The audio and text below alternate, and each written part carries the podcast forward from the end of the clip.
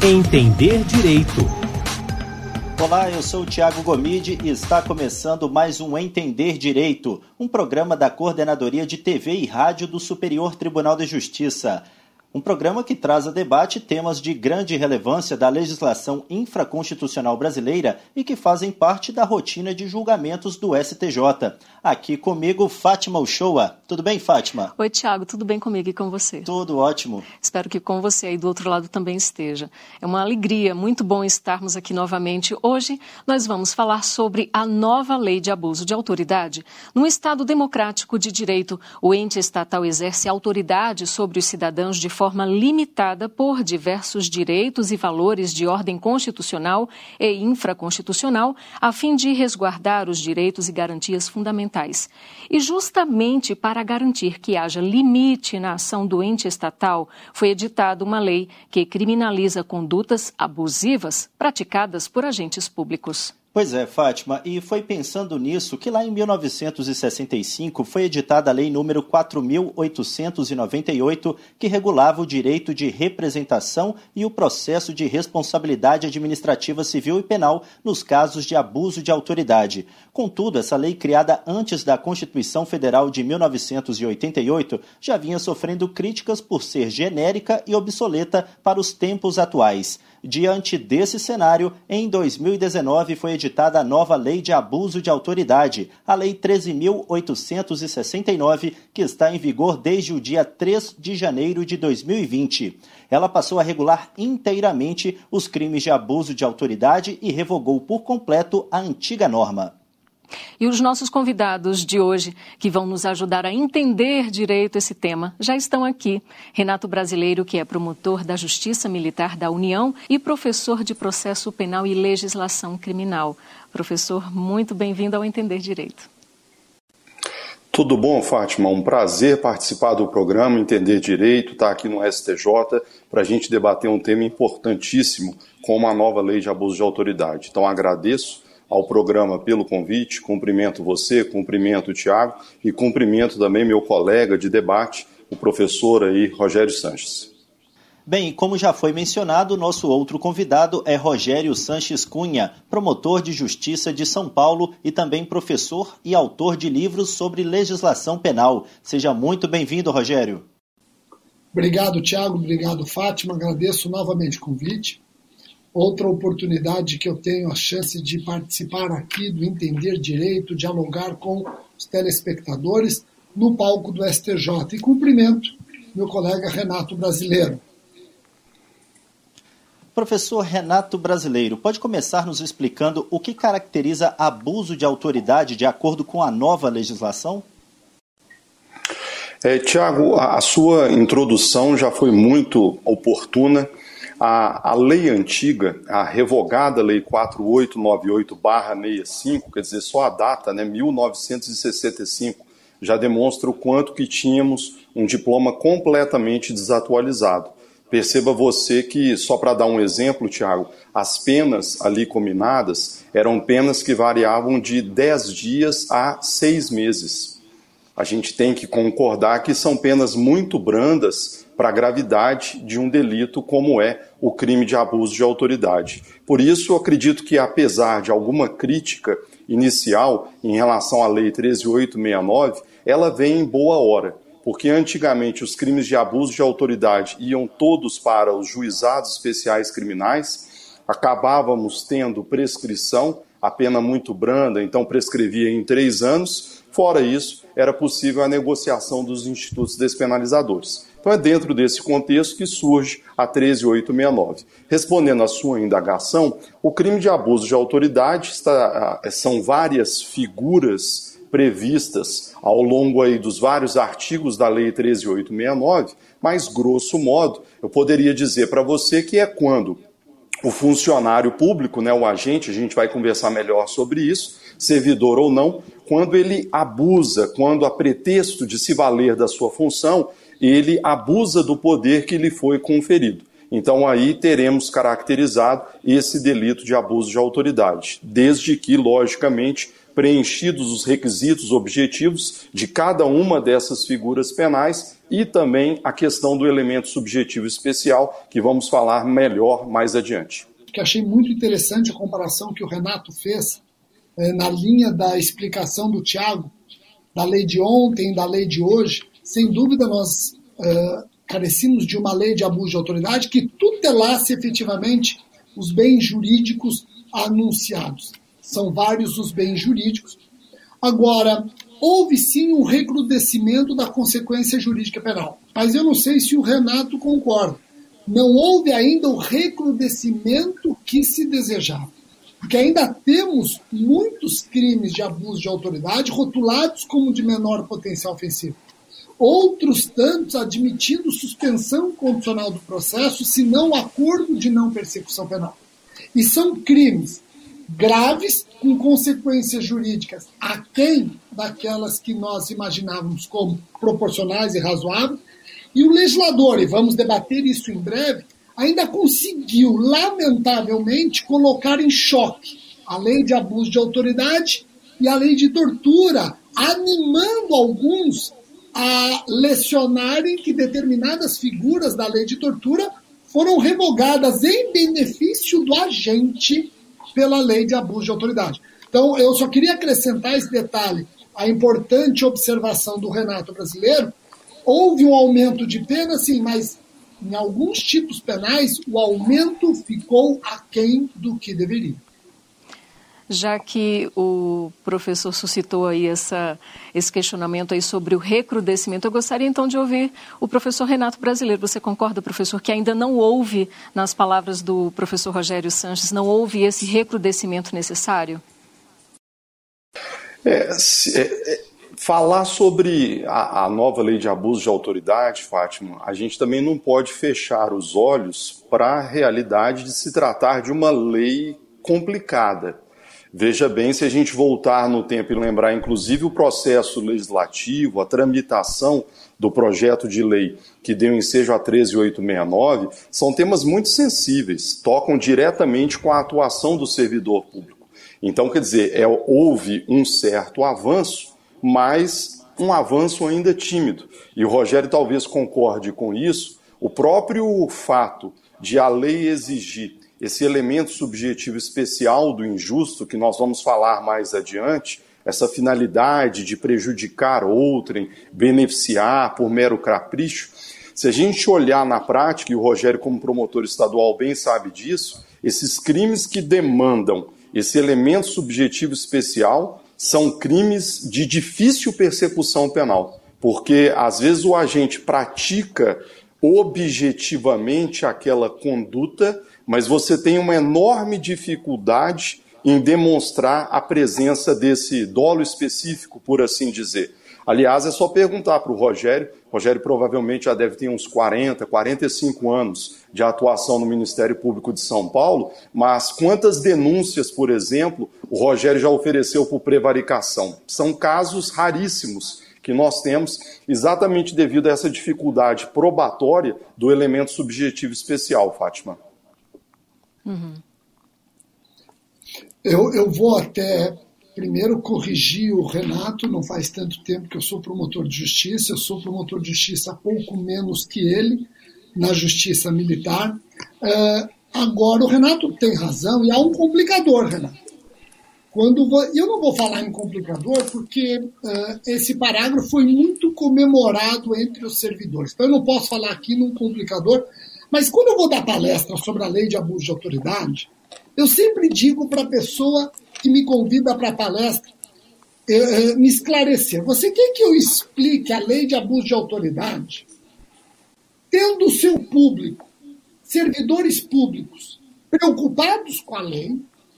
Ou você quer que eu explique a lei de abuso de autoridade, tendo o seu público uma preocupação legítima com cessar abuso de autoridade num país que é conhecido como um país uh, com vários abusos. Então fica meio que, às vezes eu vou dar palestra, eu vejo os servidores, juízes, promotores, delegados, querendo que eu critique a lei para desidratá-la. E às vezes eu vou dar palestra para servidores promotores, juízes, delegados, que eles querem que você explique a lei para permitir com que eles investiguem, processem e julguem corretamente a lei de abuso de autoridade. Então eu, eu, faço, eu falo isso para mostrar, eu não tenho medo algum da lei de abuso de autoridade. Medo algum, aliás, eu quero processar pessoas que abusam da autoridade. É o que eu quero e eu prestei um concurso para isso. Eu sou promotor de justiça, eu quero acusar aqueles que abusam do poder da autoridade. Agora, quando você se depara com uma pessoa que objetivamente abusou do poder, você tem esses entraves que o Renato menciona. O elemento subjetivo específico é de difícil demonstração, ele acaba uh, uh, ficando uh, sob espessas cinzas de teses defensivas, e aí tem, nesse sentido, Renato, nesse sentido, daquele que praticou o abuso do poder objetivamente quer se escudar, você tem o parágrafo segundo, que diz o seguinte: se houver uma divergência na interpretação da lei ou da análise de fatos e provas, não pode haver abuso de autoridade. E eu entendo que aqui temos uma excludente de tipicidade por não permitir a configuração do elemento subjetivo. E aí, se me permite, Fátima, eu até queria ouvir o Renato. Confesso que é a primeira vez que eu estou debatendo com o Renato sobre o tema, li o livro dele inteiro. Mas eu queria ouvir o Renato porque eu defendi, inclusive no Ministério Público, uma questão e fui muito criticado. O que, que eu defendi? Esse artigo 1, parágrafo 2, quando ele diz que a divergência na interpretação da lei ou na análise de fatos e provas exclui o crime, eu entendo que não pode agasalhar aquela interpretação teratológica monstruosa. Se for uma interpretação teratológica monstruosa, eu acho que esse parágrafo segundo não serve de escudo protetor. E também provoca o Renato, Tiago e Fátia, se me permitem. A partir do momento que ele, parágrafo segundo, diz que essa divergência pode excluir o crime, como é que o tribunal deve julgar eventual processo. Se não houver unanimidade no julgamento, como é que eu posso dizer que há abuso de autoridade quando eu tenho pelo menos um voto que concorda com a minha interpretação? Por favor, professor Renato.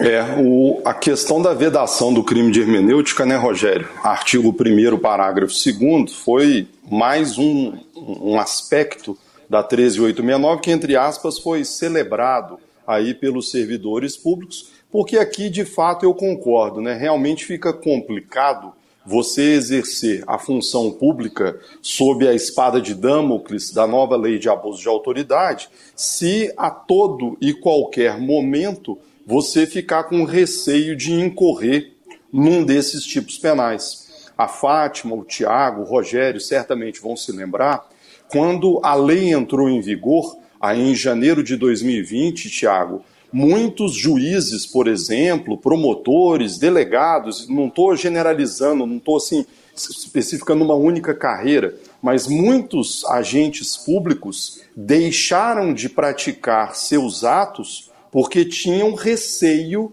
da nova lei de abuso de autoridade. Então, assim, para dar um exemplo, Fátima, o juiz deixou de decretar a indisponibilidade de bens porque ele tinha receio de incorrer num dos tipos penais. Ah, o delegado deixou de ratificar uma prisão em flagrante, porque tinha receio de incorrer num dos tipos penais. Então, nesse ponto, esse, essa vedação do crime de hermenêutica do artigo 1, parágrafo 2, ela é muito bem-vinda, porque, né, aqui na, usando até Rui Barbosa, o agente público, eu não posso criminalizar a sua atuação.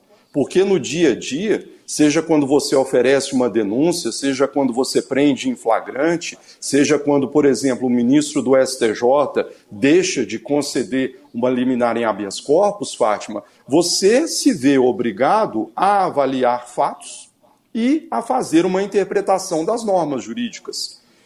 Isso caracteriza abuso de autoridade? Certamente que não. Só que, como o Rogério bem colocou, Fátima, a, a gente tem que ter, muito cuidado com essa avaliação do artigo 1, parágrafo 2, porque eu também não posso admitir que essa vedação do crime de hermenêutica seja usado, usada como um escudo protetivo para qualquer prática ilícita. Porque senão, a qualquer momento e a qualquer hora, o servidor público vai dizer: ah, não, peraí, eu estava avaliando fatos, eu estava interpretando a lei. Isso não caracteriza abuso de autoridade. Então li a obra do Rogério, aliás, dos Rogérios, né, do Greco e do Sanches, brilhante obra sobre abuso de autoridade, e o que a doutrina, Fátima, vem falando sobre isso é que você pode se valer do artigo 1 parágrafo 2 no sentido de se vedar a criminalização da hermenêutica, mas há limites. E de maneira muito interessante, a doutrina vem sugerindo que você pode trabalhar com limites jurisprudenciais e você pode trabalhar com também limites gramaticais. Então, para dar um exemplo, Fátima, uma das figuras delituosas da nova lei de abuso de autoridade é a invasão de domicílio, no contexto de abuso de autoridade. E até de maneira interessante, a nova lei diz o que, que seria noite e o que, que seria dia. A gente tem até uma divergência, Rogério, depois a gente pode falar sobre isso, aquele período lá, né, Rogério, entre 21 horas e 5 da manhã. Por exemplo, Fátima, e para ser bem objetivo, um agente público não pode ingressar numa casa à meia-noite e dizer que, na opinião dele, aquilo ali era dia, porque ele estava fazendo uma interpretação jurídica. Seria o que o Rogério falou, uma interpretação teratológica. Seria uma limitação gramatical que a própria lei nos oferece. Então, nesse caso, ele vai responder pelo crime do artigo 22 da nova lei de abuso de autoridade, desde que presente o elemento subjetivo especial. E a mesma coisa o Rogério falou sobre a interpretação jurídica. Então, para dar um exemplo, Tiago, imagine você que um juiz decrete a prisão de um depositário infiel. É até o exemplo que eu uso aqui no livro. Aí você decretou a prisão de um depositário infiel. Mas espera aí, tem súmula do STJ, tem súmula vinculante do Supremo Tribunal Federal dizendo que é ilícita a prisão civil do depositário infiel. Como é que eu, juiz, posso decretar essa prisão? Eu posso me valer do artigo 1 parágrafo 2 como causa de exclusão da tipicidade? Certamente que não, porque existe em caso uma orientação vinculante dos tribunais que afastam a possibilidade da prisão civil do depositário infiel. O Renato deu dois exemplos muito bons de eh, descabimento de, de uh, excludente, porque redundaria em interpretação teratológica. Então, deixa eu só aqui trazer o que já está sendo discutido e o parágrafo segundo aí numa linha inversa, ele está sendo muito útil. Execução provisória da pena. Nós sabemos que o Supremo Tribunal Federal, julgando as ADCs 43, 44 e 54, proibiu a execução provisória da pena. O STJ já tem súmula proibindo a execução provisória de pena restritiva de direitos. Então, nós não podemos executar provisoriamente pena. Quando o Supremo assim decidiu, inclusive o ministro presidente da corte, que desempatou, alertou que estava proibindo a execução provisória da pena, porque não tinha previsão legal e, para ele, a previsão infraconstitucional já seria suficiente. E ele também deixou claro que aquela decisão, para ele, ministro, que rompeu o empate, não se aplicava ao procedimento do júri, porque no júri temos um tempero a mais, que é a soberania dos veredictos. Olha que interessante, Renato.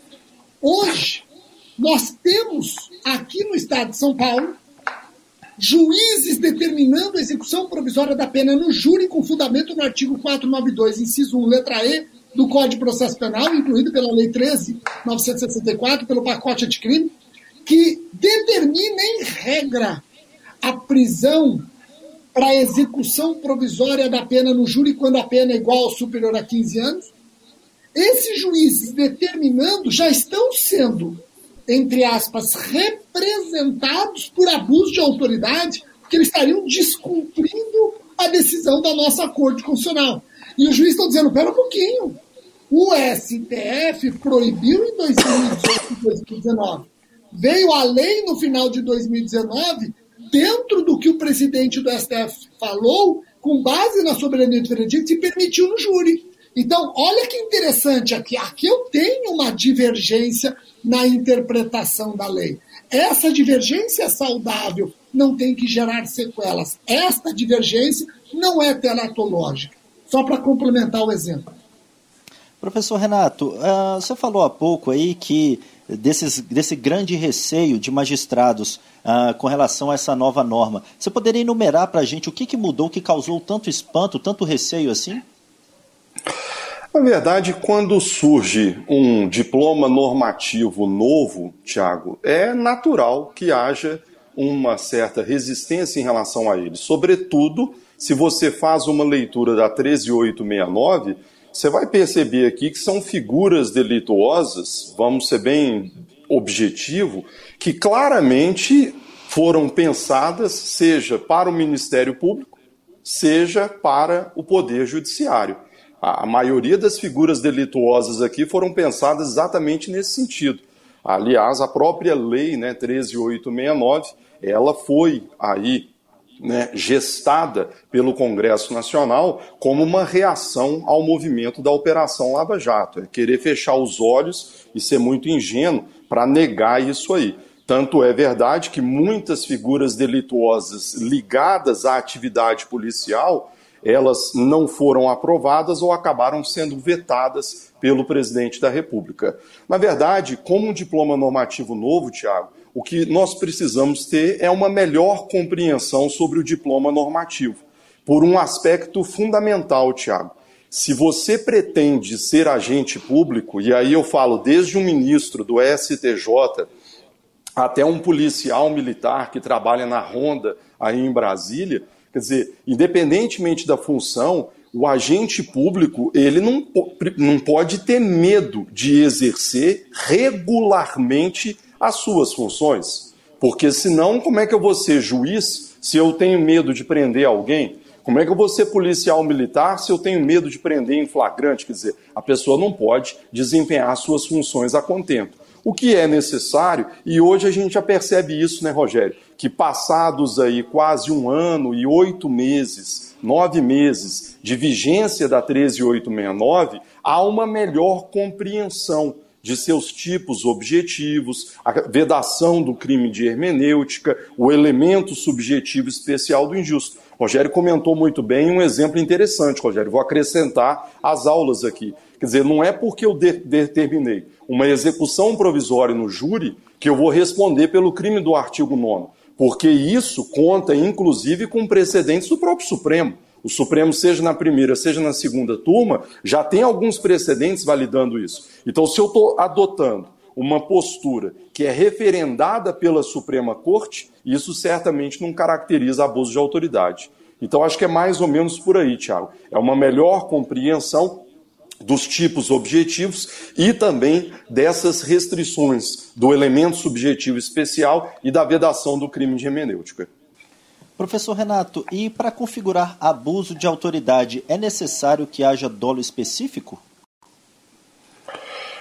Tiago, sua pergunta é importantíssima, né? E a gente até já antecipou. Peço desculpas aí por fugirmos aí do nosso roteiro, né, Tiago? Mas é de fundamental importância que você leve em consideração o artigo 1 parágrafo 1 da nova lei, que vai dizer que para, pelo menos em regra, para que você responda por um crime de abuso de autoridade, você deve praticar a sua conduta com a finalidade específica de prejudicar outrem, beneficiar a si mesmo ou a terceiro, ou ainda por mero capricho ou satisfação pessoal. Então, na verdade, você conjuga, e o Rogério aí com anos e anos de professor de penal sabe disso, você conjuga o tipo objetivo lá de cada uma das figuras delituosas previstas a partir do artigo 9 você comprova o chamado, entre aspas, e o antigo lá da doutrina clássica, dolo genérico, e aí você vai somar a esse dolo específico.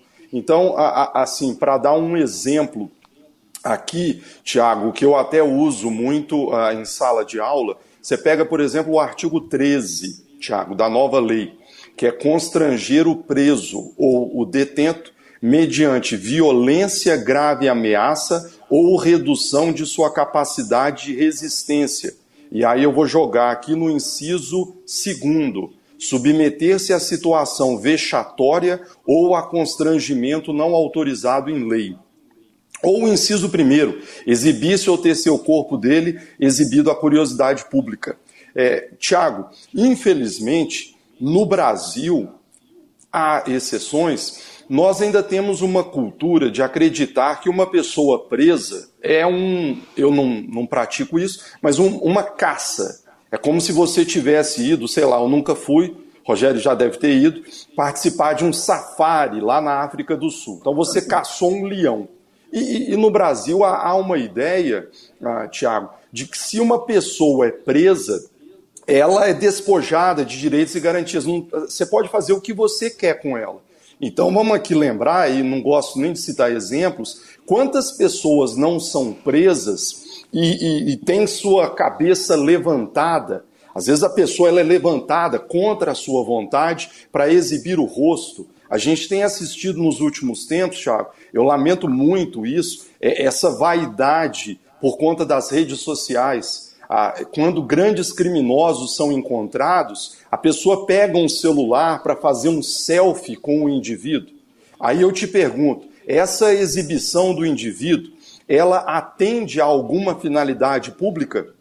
Ou será que isso é feito por mero capricho, por mera satisfação pessoal, para você obter aí mais alguns seguidores nas redes sociais? Quantos casos de pessoas são presas, Tiago, e a gente vê situações em que elas são obrigadas a cantar parabéns. Então o indivíduo fica cantando parabéns para aqueles que o prenderam. Quer dizer, uma vez presa, a pessoa tem direito ao respeito à sua integridade moral, à sua integridade física. Ela não pode ser usada como um mero objeto, aí no meu exemplo, para eu ganhar seguidores nas redes sociais. Então você vai conjugar o tipo objetivo a esse elemento subjetivo especial restando então caracterizado o delito.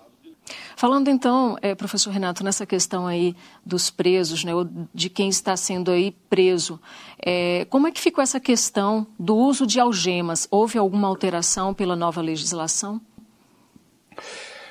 O, o uso de algemas, é, Fátima, a gente tem uma súmula vinculante do Supremo e essa súmula vinculante nos diz que você só deve utilizar algemas quando ah, houver uma, um risco de agressão do preso contra policiais, contra terceiros ou contra si mesmo. E quando houver um risco de fuga. Eu coloco isso no livro, explico, falo sobre isso, Fátima, mas assim, para ser muito honesto, eu costumo comentar muito em sala de aula que, a despeito dessa súmula vinculante do Supremo Tribunal Federal, eu, eu vejo alguma resistência em relação à súmula por dois motivos. Primeiro, não sei se o Rogério vai concordar, eu acho que não há, não havia motivo para a edição de uma súmula vinculante sobre esse assunto. E segundo, Fátima, com o máximo respeito aí ao Supremo Tribunal Federal, a questão do uso de algemas em si é uma matéria extremamente delicada para aquele que trabalha na operação policial. Porque você imagine a, né, a, a, a situação delicada de um policial ao prender uma pessoa.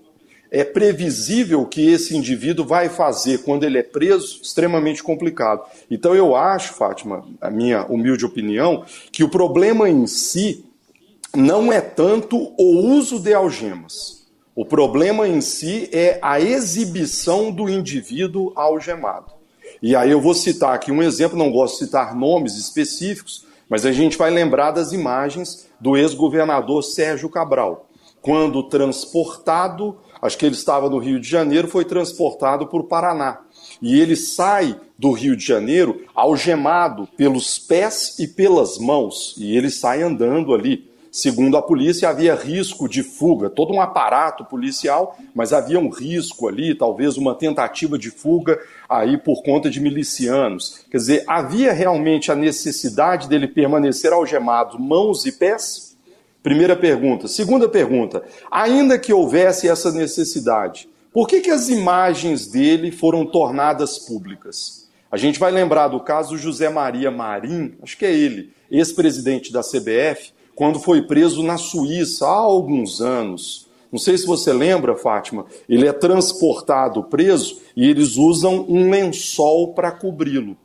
Sabe-se Deus se ele estava algemado ou não, mas quer dizer, a notícia é dada, ele é preso, mas nenhuma imagem dele algemado é veiculado. Hoje no Brasil, infelizmente, essa prática aí é muito comum. Houve, só para responder sua pergunta, Fátima, houve um tipo penal específico que falava sobre o uso de algemas. Esse é tipo penal 17. aqui eu vou procurar. Hã? É o artigo 17. É, artigo 17, que acabou sendo aí vetado. vetado. Ah, só pegar ele aqui só para ler a redação dele, né? Você tem aqui o tipo penal. Eu até comentei com você né, que muitos tipos penais próximos da atuação policial, eles acabaram sendo vetados. O artigo 17, Fátima, ele tinha a seguinte redação: submeter o preso, internado ou apreendido ao uso de algemas ou de qualquer outro objeto que lhe restringe o movimento dos membros, quando manifestamente não houver resistência à prisão, internação, apreensão, ameaça de fuga ou risco à integridade do preso, internado ou apreendido. Pena de detenção de seis meses a dois anos. Quer dizer, havia um tipo penal, porém acabou sendo vetado, que aliás vem até na linha do que eu disse há pouco. Tipos penais próximos à atuação policial foram vetados pelo presidente da República. Sem embargo do veto, Fátima, e pedindo perdão e por me alongar, há quem entenda que você poderia enquadrar essa figura delituosa no artigo 13, inciso 1 ou inciso 2. É, então você teria um constrangimento, a pessoa ela é reduzida à capacidade de resistência, e em tese, a depender do caso concreto, você poderia dizer que ela estaria sendo constrangida a se sujeitar a uma situação vexatória ou a um constrangimento não autorizado em lei. Rogério Sanches, e é necessário que o sujeito ativo do crime de abuso de autoridade seja um servidor público? Os crimes previstos nessa lei são do tipo próprio? Veja, o artigo, o artigo 2 da lei traz os sujeitos ativos. Então, você lê o artigo 2 você fica impressionado, porque o artigo 2 ele é amplo ele, ele, a redação dele é uma redação uh, uh, ampla, uma redação que permite abranger quase que todo, toda a família de servidor público. Aliás, servidor público ou não, desde que uh, exerça alguma função pública, então é, é, é bastante amplo. O espectro é imenso.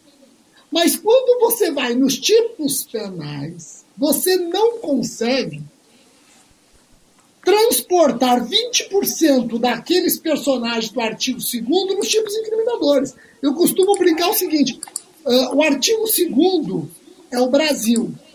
Os tipos incriminadores, Vinhedo, que é a cidade que eu moro. Você não consegue colocar o Brasil dentro de Vinhedo. Então você lê o artigo 2 você fala, é uma lei democrática, porque ela acaba abrangendo toda, entre aspas, a casta de servidores e não servidores que estejam no exercício de uma função pública. Mas quando você vai nos tipos penais, aí você vai lembrar do Renato. Os tipos penais miram Ministério Público, magistratura, um e outro, polícias. Apenas e tão somente, com raríssimas exceções. Quando você pensa no Congresso, numa comissão parlamentar de inquérito, talvez.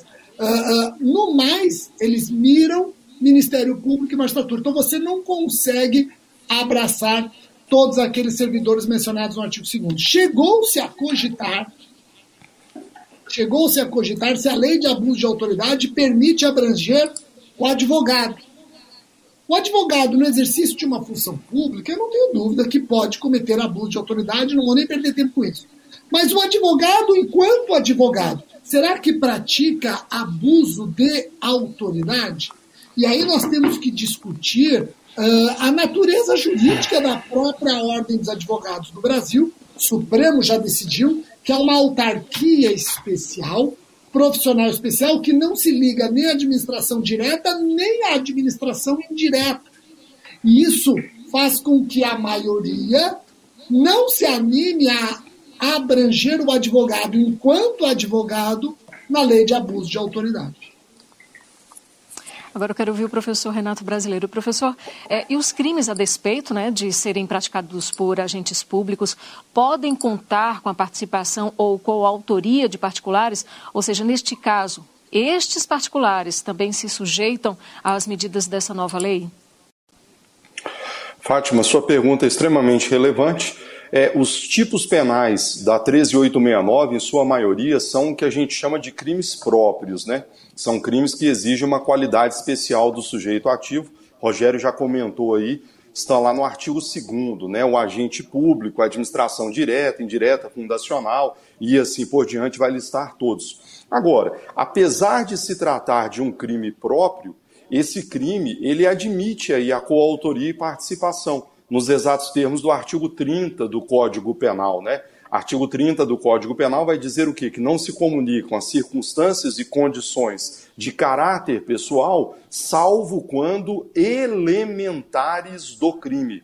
Então, como nós temos a qualidade de agente público como uma elementar do delito de abuso de autoridade, desde que o estranhos, que é esse particular, desde que ele tenha consciência dessa elementar, ele pode sim responder por abuso de autoridade. Se você me permite até dar um exemplo, Fátima, perdão, para ilustrar isso aí para você, vamos imaginar aqui o crime do artigo 33, parágrafo único.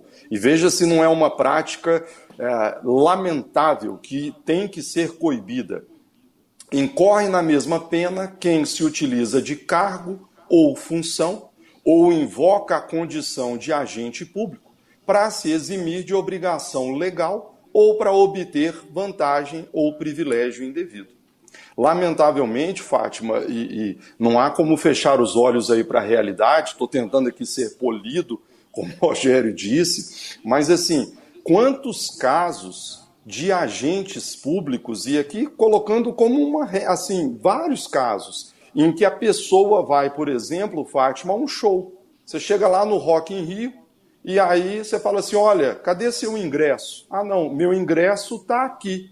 Olha aqui, ó. Eu sou promotor da Justiça Militar e eu estou entrando. Quer dizer, a gente sabe disso, né? A famosa carteirada. Carteirada. É, a carteirada. Você sabe com quem você está falando? Quer dizer, até brinco em sala de aula, né? É, aquela, é aquele clássico exemplo que você já vai começar o abuso de autoridade. Então, se você é parado numa blitz de trânsito, você tem que se submeter ali à verificação. Se você está andando, e hoje em dia, exemplos muito comuns e recorrentes, você tem que fazer uso da máscara. Em muitos casos, pessoas se recusam a fazê-lo porque é promotor de justiça militar, porque é delegado de polícia, porque é juiz e assim por diante. Agora, se você visualizar que o agente praticou a conduta elemento subjetivo especial do injusto, se há um particular concorrendo para essa conduta, então, por exemplo, eu estou querendo entrar no Rock in Rio sem pagar, porque eu sou promotor de justiça, e estou entrando com a, com a minha esposa sem pagar, é óbvio que os dois podem responder por abuso de autoridade, combinando-se aí o artigo 33, parágrafo único, com a regra do artigo 30 lá do Código Penal. Professor Rogério, eu gostaria que você falasse um pouco das penalidades previstas nessa nova lei. Bom, uh, as penalidades, nós temos dois grupos de consequências jurídico-penais. Os crimes menos graves, com seis meses a dois anos de menor potencial ofensivo, admitindo as medidas despenalizadoras da Lei 9.099, competência do GCRIM, e o outro grupo de crimes de médio potencial ofensivo, um a quatro anos, admitem o ANPP se cometido sem violência ou grave ameaça e, invariavelmente, a suspensão condicional do processo. Então, são essas as duas consequências jurídicas, uh, separando em dois grupos, quando você pensa em pena privativa de liberdade. Mas a lei, ela no artigo 5 diz que a pena de prisão pode ser substituída por penas restritivas de direitos. E ela não quer dialogar 100% com o Código Penal. A lei de abuso de autoridade, ela já anuncia as únicas duas penas alternativas que ela admite. São elas prestação de serviço à comunidade e a suspensão do exercício do cargo, emprego ou função sem uh, vencimentos, com prejuízo dos vencimentos. Então, a lei admite a substituição da prisão por pena alternativa, por pena restritiva de direitos, mas ao invés de trabalhar com todas as espécies de penas restritivas de direitos do Código Penal, ela diz: eu só quero estas duas. Prestação de serviço à comunidade, que já está no Código Penal, e aí ela inova: suspensão do exercício de cargo, emprego função com prejuízo dos vencimentos. Qual que é o detalhe aqui? É, e aqui eu confesso que eu, apesar de eu ter lido o livro do Renato, eu não estou lembrado ao certo a opinião dele, seria interessante até ouvi-lo. Uh, eu lembro que nesse ponto eu acho que não houve divergência entre nós. Uh, quando você pensa nessas duas penas restritivas de direitos, a pena restritiva de prestação de serviço à comunidade, ela é, em princípio, mais favorável para o condenado do que a suspensão do exercício de cargo, emprego ou função com prejuízo dos vencimentos. Ela é menos gravosa. Agora, o legislador, na Lei 13.869, ele não explica qual o procedimento, quais os requisitos para a substituição. E aí eu sou obrigado a dialogar com o Código Penal. E o Código Penal diz que eu só posso substituir a prisão por prestação de serviço à comunidade se eu tiver pelo menos uma pena de seis meses. Se a, se a pena não chega a seis meses, acho que tem que ser superior a seis meses, se eu não me engano. Uh, se ela não chega nesse piso, eu não posso substituir por prestação de serviço à comunidade. Qual que é o problema? Vamos imaginar que eu tenho um abuso de autoridade que, por conta de alguma causa de diminuição de pena, ou uma tentativa, ou o que o valha, fica a pena privativa de verdade inferior a seis meses. Se ficou inferior a seis meses, e eu trabalhar com o Código Penal, o juiz não pode substituir pela prestação de serviço de comunidade. Vai ter que suspender o condenado, vai ter que suspender o condenado no exercício do cargo, emprego, função, com prejuízo dos vencimentos. Eu até brinco em sala de aula. Se eu sou condenado, eu vou recorrer para aumentar a pena. Porque aumentando a pena, eu vou tentar a substituição por uma restritiva mais favorável. Então, a conclusão que eu chego é que nós não podemos trabalhar com aquele piso do Código Penal, do artigo 46 do Código Penal, na lei de abuso de autoridade. É uma proposta, reconheço que ousada. Por quê? Porque os tribunais os tribunais já decidiram é, esse conflito em outras leis. Por exemplo, na lei dos crimes ambientais. E lá na lei dos crimes ambientais, os tribunais têm aplicado esse piso. Mas lá nós temos, dentro de um cardápio, nós temos várias restritivas. Aqui na lei de abuso de autoridade é que esse piso está gerando uma falta de razoabilidade e proporcionalidade.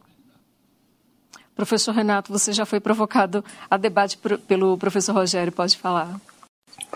É, é um tema polêmico aí, mas nesse ponto aí eu vou ousar discordar do Rogério. Apesar de concordar com ele, no sentido de que o indivíduo teria até interesse em recorrer para obter uma pena maior, mais elevada, eu acho que é, aquela lei assodada e apressada a, a partir do momento em que o artigo 5 nada diz em relação à quantidade de pena da prestação de serviços à comunidade, eu tenho que me valer do regramento lá constante do Código Penal.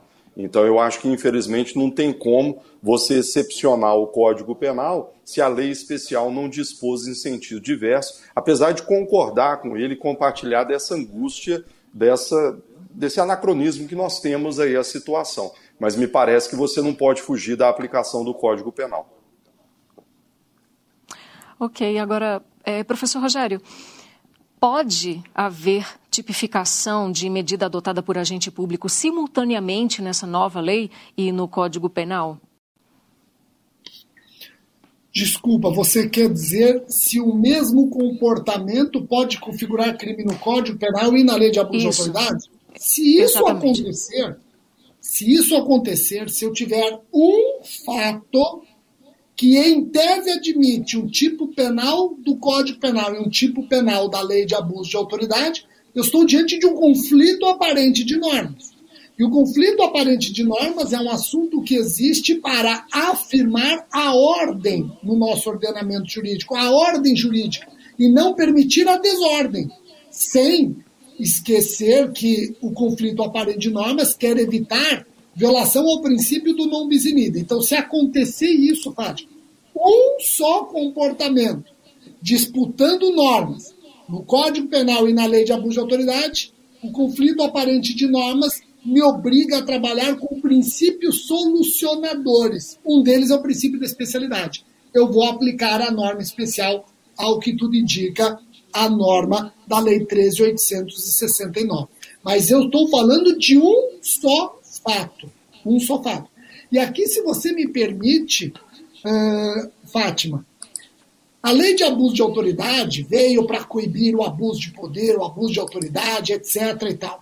Mas o abuso de autoridade mais comum no dia a dia, que inclusive depois eu passo a bola para o Renato, que é interessante ouvir o Renato falar da competência para o processo de julgamento, já que até o advento da Lei 13.497, se eu não errei, o número da lei.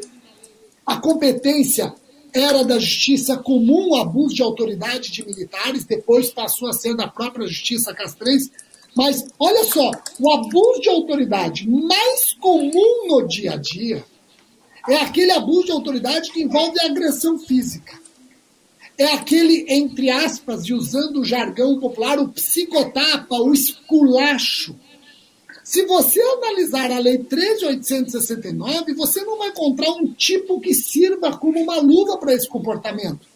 O que nos obriga a trabalhar com o artigo 322 do Código Penal é a violência arbitrária. Um crime que era esquecido e muitos entendiam que já tinha sido revogado pela 4898 e a Lei 13.869 não falando nada dele, ele volta a ser tratado. A Lei 13.869 não traz um tipo específico para esse comportamento que é o mais comum no dia a dia. Olha que interessante. Aí você vem e confirma o que o Renato falou. Por que, que o legislador ele foi afobado? Por que, que ele não foi honesto na legislação? Porque ele mirou duas categorias, principalmente, Ministério Público e Magistratura. E já chegou o momento, e aqui eu coloco no programa do STJ para que o próprio STJ comece a prestar atenção. Chegou o momento de o Brasil começar a valorar o procedimento de confecção das leis, o devido processo legislativo. E o devido processo legislativo, ele exige a observância do princípio da deliberação suficiente. Então, quando nós vamos analisar uma lei, temos que ter certeza que essa lei ela passou por uma deliberação suficiente na casa e não foi feita de maneira assodada. É, então, olha só, esse comportamento ficou de fora porque ele só pensava em Ministério Público e magistratura. Professor Renato gostaria de opinar? Mais uma vez aí esse debate muito é, esclarecedor até, né? Pode falar, professor Renato. Não, o Rogério levantou aqui a questão só para colocar sobre a competência para julgar o abuso de autoridade, né? Então, saindo um pouco aí do penal e partindo aqui para uma para área que, que se aproxima um pouco mais de mim, que é o processo penal, né? Os crimes de abuso de autoridade, a gente já falou, antigamente na revogada lei 4898 e hoje na 13869. Por incrível que pareça, Fátima, e eu lembro quando eu estudava para concurso, eu não conseguia entender, né, Rogério? Por que, que o crime de abuso de autoridade, ainda que praticado por militar em serviço, não era julgado pela justiça militar? Eu lembro quando eu estudava para concurso, eu não entendia isso. E a razão é muito simples, porque antigamente, Fátima, crimes militares eram apenas aqueles previstos no Código Penal Militar. Então, por mais que o delito fosse praticado por um militar do Exército dentro de um quartel contra outro militar do Exército, se esse crime não estivesse previsto no Código Penal Militar, ele não era crime militar. Por isso, aliás, que nós temos inclusive uma súmula do STJ, Fátima, que é a súmula de número 172 do STJ, que vai dizer o que? Abre aspas. Compete à justiça comum processar e julgar militar por abuso de autoridade, ainda que praticado em serviço. Essa súmula, Fátima, ela é muito antiga. E o que, que merece ser dito aqui? Que depois, Rogério lembrou bem, a Lei 13491-17, ela altera o Código Penal Militar. A gente tem hoje uma quantidade infinita de leis que vêm se sucedendo ao longo dos anos, e a, ainda esse ano eu lancei um livro, né, Manual de Jurisprudência Criminal, Fátima. É, me perdoe por falar isso aqui, mas até dando já uma sugestão aí para vocês na pauta do entender direito. Um tema que o STJ precisa discutir é a revisão de suas súmulas, porque há várias súmulas ultrapassadas. E o STJ exerce um papel fundamental na compreensão do ordenamento jurídico quando elabora suas súmulas. Só que poderia ter, né, Rogério, talvez essa mesma energia para cancelar súmulas velhas, ultrapassadas, o chamado overruling aí, que é o que acontece com a súmula 172. Por incrível que pareça, pode parecer muito básico, né, Rogério, para a gente que trabalha no dia a dia escrevendo, dando aulas, a gente vê isso. Só que enquanto uma súmula não é formalmente cancelada, é impressionante o efeito que ela ainda exerce aí nos operadores do direito. Outro dia, por exemplo, eu denunciei um militar por abuso de autoridade, Rogério, e o advogado veio batendo na súmula 172, falando: olha, tem aqui uma súmula como é que o senhor está denunciando o meu cliente na justiça militar? Aí você tem que explicar que houve a Lei 13491, que alterou o Código Penal Militar, que hoje crimes militares são não apenas aqueles previstos no CPM, como também na legislação especial. Então, hoje a gente pode dizer, Fátima, que crimes de abuso de autoridade podem ser julgados na justiça militar, se praticado em um dos contextos do artigo 9, inciso 2, seja na militar estadual, seja na militar federal. Podem ser julgados pela Justiça Federal, se praticados, por exemplo, por um funcionário público federal em serviço, e podem ser praticados também pela Justiça Estadual. Justiça eleitoral, né, Rogério? A gente sabe como que o Supremo tem dado a ela uma força atrativa quase que universal. Mas, por hora, a Justiça Eleitoral ainda não tem essa competência para julgar crimes de abuso de autoridade. Aliás, essa recomendação do Renato, eu até encaro como recomendação, Fátima e Tiago, teria que ser praticamente mensal, com a quantidade de leis sendo publicada. Eu acho que você pega, por exemplo, a Lei 1455, que altera o artigo 70 do CPP, acrescenta o parágrafo 4 ah, ah, agora pela primeira vez, uma competência determinada pelo domicílio da vítima. Só essa uh, lei já está obrigando o STJ, o STJ, também o STJ, mas o STJ, a revisitar umas duas, três súmulas.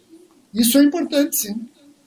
Eu gostaria de saber dos dois. Essa lei pode contribuir para dar um tratamento aos presidiários mais condizente com os direitos humanos?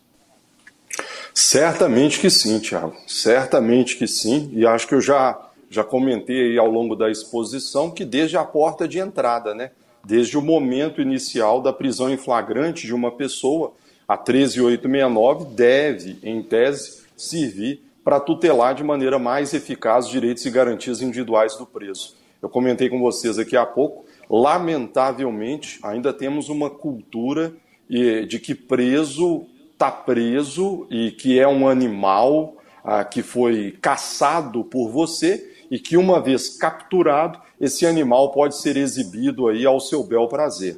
Se há uma finalidade pública na exibição das imagens, isso é uma coisa. Estará ausente, a gente já comentou, o elemento subjetivo especial do injusto. Agora, se você está fazendo aquilo para atender a mero capricho ou satisfação pessoal, certamente que o delito estará caracterizado. Então, aqui, Tiago, respondendo à sua indagação, você tem várias uh, figuras delituosas que vão tutelar de maneira mais eficaz o preso. Eu já comentei com você o crime do artigo 13, que é quando você constrange o preso a exibir seu corpo, submeter-se a situação vexatória. A gente pode citar, por exemplo, agora é, um, um tipo penal interessante e importante, Tiago, que é o tipo penal do artigo 18, submeter o preso a interrogatório policial durante o período noturno, salvo se capturado em flagrante ou se assistido consentir em prestar declarações. Isso parece bobagem, Fátima, mas em casos, né, aí que já aconteceram, a pessoa era presa e ela era submetida a interrogatórios, né? A, a, doutrina chama de interrogatórios duros. Então, interrogatórios que se prolongam por horas e por horas. Interrogatório que se arrasta durante a noite. Então, imagine você, Tiago, uma pessoa é presa em casa aí às 8 horas da manhã. E aí você mantém essa pessoa presa o dia inteiro para interrogá-la apenas durante a noite? Quer dizer, por que, que você começou o interrogatório dela à noite? Não dava para começar mais cedo? Então, quer dizer, são figuras delituosas, e eu poderia até me alongar, porque há outras aqui. Por exemplo, vamos lembrar aqui, Tiago, tem um importantíssimo aqui, aliás, vai até mais um outro programa, que é o crime do artigo 21, manter presos de ambos os sexos na mesma cela ou espaço de confinamento. Quer dizer, quem não se recorda do episódio lá no estado do Pará, em que uma jovem foi mantida encarcerada, acho que por vinte e poucos dias, numa cela com vários homens, foi submetida a vários estupros e assim por diante. Então, quer dizer, são várias figuras delituosas que certamente deverão contribuir para, para uma melhor tutela da integridade moral e física do indivíduo que está encarcerado.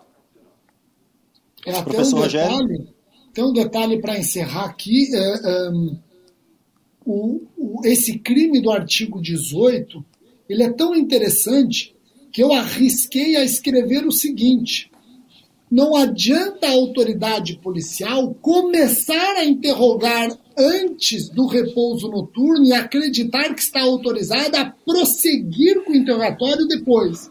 Não! A partir do momento que chegou o horário de repouso noturno, e aqui há uma indisfarçável controvérsia, que horário é esse? Chegou o horário do repouso noturno, tem que interromper o interrogatório e prosseguir no primeiro horário útil seguinte. Porque qual é o objetivo do legislador quando cria o artigo 18? É não colher o preso no ato do seu interrogatório no momento de inevitável fadiga física e mental. Ora, se o interrogatório começou 10 horas da manhã, 3 horas da tarde, chega o horário de repouso noturno, o policial não pode dizer, olha, eu comecei antes, agora eu posso prosseguir. Não, não pode. Repouso noturno, você presume uma fadiga física e mental. Aliás, você pode ter essa fadiga física e mental até mais clara e ululante, se o interrogatório começou muito antes. Então eu defendo a tese que no horário do repouso noturno tem que interromper o interrogatório e continuar no primeiro dia útil seguinte, no primeiro horário útil seguinte, que pode ser um sábado, pode ser um domingo. Não, estou aqui dizendo que não pode haver um interrogatório aos finais de semana, mas o repouso noturno tem que ser respeitado. É o que eu arrisquei uh, concluir quando eu escrevi o livro. Bom, infelizmente chegamos ao fim de mais um Entender Direito, mas a gente espera que a nova lei de abuso de autoridade tenha ficado mais clara aí para você depois dessa conversa de hoje. E nós conversamos com o promotor e professor Renato Brasileiro, a quem eu agradeço a participação no programa de hoje, professor. Fátima, Tiago, Rogério, sempre um prazer estar aqui no STJ, nesse programa tão importante que é o Entender Direito. Eu espero que a nossa contribuição seja útil aí para todo a toda a população, para todos os jurisdicionados, num tema que é de fundamental importância, que é a nova lei de abuso de autoridade. Promotor e professor Rogério Sanches, muito obrigado também por participar dessa conversa aqui com a gente. Eu que agradeço, eu acho que o nome do programa Entender Direito serve não só para quem está assistindo, mas para nós. Eu sempre que participo, já participei outras vezes, saio enriquecido, seja com a pergunta de vocês, seja com os posicionamentos do outro debatedor. Obrigado e contem sempre comigo. Muito obrigada. E a gente também fica por aqui. Lembrando que o Entender Direito está na programação da TV Justiça, da Rádio Justiça, no canal do STJ no YouTube e em podcast nas plataformas digitais de sua preferência. A gente se encontra. Tchau, tchau. Entender Direito.